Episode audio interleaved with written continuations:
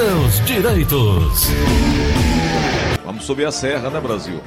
Doutora Ana Flávia Carneiro está conosco. Bom dia, doutora. Bom dia, Gleuton. Bom dia, ouvintes da Verdinha. Agora é Tô assim. aqui, firme e forte.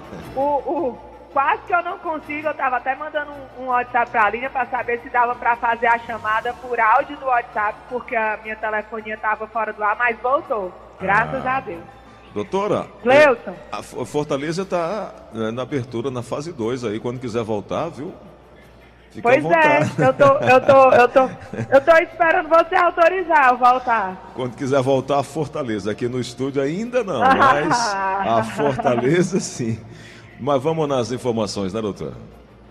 Gleuton, tem uma informação muito importante que o INSS vai começar a chamar os beneficiários para atualizar dados e apresentar documentos. Opa. Se, se lembra que a gente várias vezes já disse que é importante manter endereço atualizado no INSS? Sim, sim. Porque se o beneficiário for convocado para apresentar documentos e atualizar dados e não fizer, ele pode ter o benefício cancelado. Então, é, é, só passando a informação para o cidadão que caso ocorra o, o cancelamento, que ele não sabe de onde vem nem para onde vai, que procure ajuda, porque às vezes é só a atualização de dados, que ele mudou de endereço, não recebeu a carta do INSS. E importante, não vai ser todos os segurados que vão receber isso, tá? Então Nem pode todos. ser que uns recebam e outros não. É porque às vezes a gente bota a informação, Gleuton, aí fica todo mundo empavorosa pensando, aí eu vou ter que atualizar dados. Não é todo mundo. É quem o INSS for analisando e vê que tem alguma divergência, entendeu? Entendi, entendi sim. E outra coisa muito importante, Gleuton, lembra que a gente falou semana retrasada que o STF estava julgando aquela possibilidade de quem trabalha na atividade especial, que se aposenta como aposentadoria especial, que tem que mudar de profissão, que não pode continuar sujeito a condições insalubres? Uhum. Gleuton, acaba que essa notícia pode ser uma boa para quem recebe a aposentadoria especial. Ah, é? Vou explicar. Na grande maioria dos casos, a pessoa que se aposenta com aposentadoria especial se aposenta com 25 anos de trabalho. Isso. Então, como não exige uma idade mínima, pode ter o caso de pessoas com 50, 55 anos de idade aposentadas. E aí o que que acontece? Isso acaba sendo, Gleuton, uma desaposentação forçada. Tá. Porque caso o INSS corte essa aposentadoria porque a pessoa continua a exercer atividade insalubre, ele pode pedir uma nova aposentadoria. E nessa nova aposentadoria vai entrar todo o tempo de contribuição que ele continuou trabalhando após a aposentadoria. Hum, tá, entendi. Vamos fazer um exemplo? Bora lá. Nosso amigo Tom. Hum. Digamos que ele tenha se aposentado, aposentadoria especial por ser é, radialista, né? Por Sim. conta do ruído. Aham. Ele já está aposentado, pelo que, eu, pelo que eu me recordo, há 20 anos. Isso.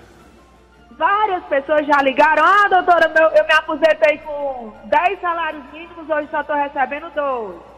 E a gente vive dizendo que é normal por conta que o salário mínimo e o salário benefício não são reajustados pelo mesmo índice. Não é à toa que o Tom teve muita defasagem do benefício dele. E continuou contribuindo esses 20 anos. E continuou trabalhando na atividade de rádio de radiocomunicação. Se ele tivesse o benefício dele cancelado porque ainda estava na mesma profissão, ele poderia pedir um novo benefício, levando em consideração os 20 anos de contribuição dele após a aposentadoria. Ah, tá. E seria um benefício muito melhor. É verdade, doutora. É verdade. Doutora, Então é só para as pessoas que recebem a aposentadoria especial ficarem atentas.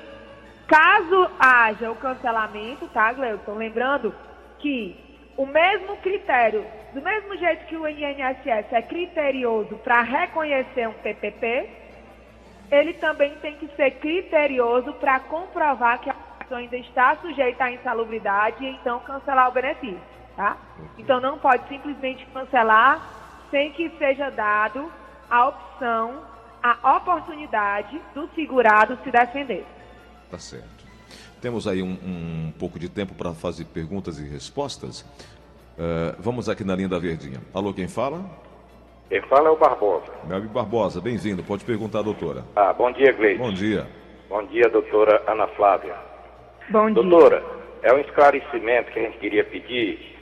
Quem tem empréstimo consignado através do INSS, eu, eu li domingo uma mensagem, mas é na internet eu não posso afirmar nada. Que um juiz federal de Brasília tinha mandado imediatamente os bancos darem quatro meses, é, por exemplo, não é desconto, é de espera. Para quem desconta todo mês esse empréstimo consignado, passar quatro meses sem pagar, pagar na, no, no, quinto mês. Porque esse dinheiro foi passado para os bancos, a, do Banco Central, para emprestar aos pequenos e microempresários e para os aposentados que estivessem empréstimo consignado, os bancos poder respirar e fazer isso aí. A senhora pode explicar alguma coisa sobre isso? Vou ficar ouvindo no rádio, viu? Obrigado, Barbosa. Doutora Ana Flávia. Gleuton, a gente inclusive teve essa, essa pergunta sobre empréstimo consignado ontem. E eu me omiti, né? Calei porque não diz respeito a direitos previdenciários. Mas como eu estou na frente do computador, né? A, a, questão do home office tem as suas vantagens. Eu botei aqui no Google e aí eu vi aqui na Rede Senado, tá? Que existe um, um, um projeto. Senado aprova suspensão de pagamento de empréstimo consignado durante a pandemia.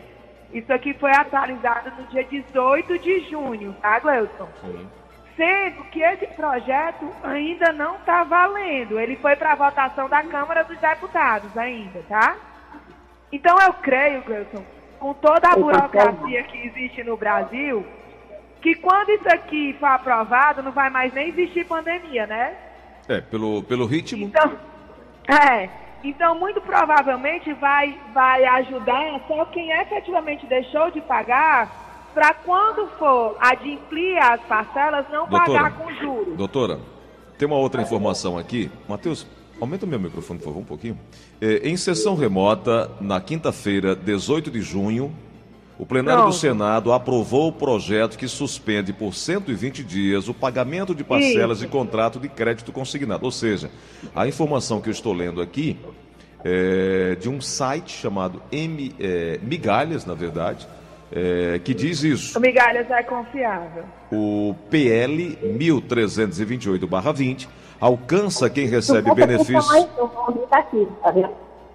Alcança... Eu te mandei até um link aí do próprio Senado. Tá, deixa eu só concluir aqui o que eu estou querendo dizer. É, o PL 1328-20 alcança quem recebe benefícios previdenciários, além de servidores e empregados públicos e do setor privado, ativos e inativos. É a informação do, do Migalhas. É datado de 18 de junho, ou seja, semana passada, né?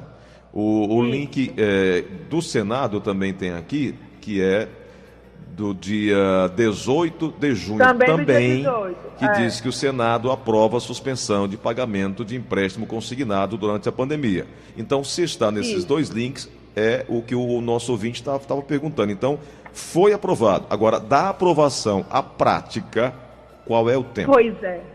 Pois é, né, Gleuson? Da aprovação à prática é um longo caminho. Agora, né? também tem aqui na sequência que o projeto segue para votação na Câmara, saiu do Senado. Na... E, pois é, o que eu digo é que não está valendo ainda, né? Exato, é, exato. Ainda não. Saiu do Senado, ainda foi aprovado não. em sessão remota, mas agora foi para a Câmara para aprovação. Aí é onde está a necessidade do cidadão é, cobrar do seu deputado a aprovação rápida e imediata desse projeto para ajudar nesse momento de dificuldade, né, doutora? Com certeza. Muito bem. Vamos para uma outra pergunta. Alô, quem fala? Alô. Oi. É a Marilene, aqui do Jockey Clube. Marilene. É eu queria fazer uma pergunta, pois, doutora. Pode fazer. Pode fazer. A minha sogra recebia um auxílio social a idoso. Quando foi em dezembro, foi E então o meu sogro faleceu no dia 19 de maio. Eu gostaria de saber se ela vai ter direito à pensão por morte. O, o auxílio dela foi cancelado, né? Dona Marilene, o seu sogro era aposentado? Caiu a ligação, foi? Caiu a ligação. Então eu vou tecer alguns comentários a em relação a isso, Por, tá, Gleuton? por favor. O, o LOAS ao idoso, ele pode ser cancelado por duas razões. Ou a questão do CAD único, né, Gleuton, que a gente já informou, Uhum. da necessidade da atualização e da inscrição no CAD único, né? E a segunda opção é caso a renda per capita familiar sofra alguma alteração. Como eu disse no, no- no início do programa, o INSS vive fazendo essa, essa, com- essa combinação de dados, entendeu? Então, se, por exemplo, na casa dela tinha um filho que não trabalhava de carteira assinada, passou a trabalhar de carteira assinada, e num, numa dessas análises do INSS constatou-se isso, pode ocorrer o cancelamento. Então, ou foi por CAD único, ou porque mudou a renda per capita, tá? Aí ela veio com a informação que o marido da sogra, o sogro, faleceu em maio e que ela queria receber a pensão, né? Isso. Aí vão duas coisas. De primeiro, eu digo que se ela estivesse recebendo LOAS, ela teria que optar pelo LOAS ou a, ou a pensão, porque não são acumuláveis. Diferentemente da aposentadoria por idade, que pode receber a aposentadoria por idade e a pensão por morte. E a outra questão, Gleuson, é para saber se ela tem direito à pensão, é saber se o sogro tinha a qualidade de segurado. Quando é que Ah, tem a qualidade de segurado? Quando está recebendo o benefício do INSS, ou quando paga, ou quando trabalha de carteira assinada. Entendi. Entendi. Eu acho que o ouvinte também agora ficou bem claro. A senhora acabou ajudando a nossa ouvinte de uma forma genérica também para todos nós, né, doutora?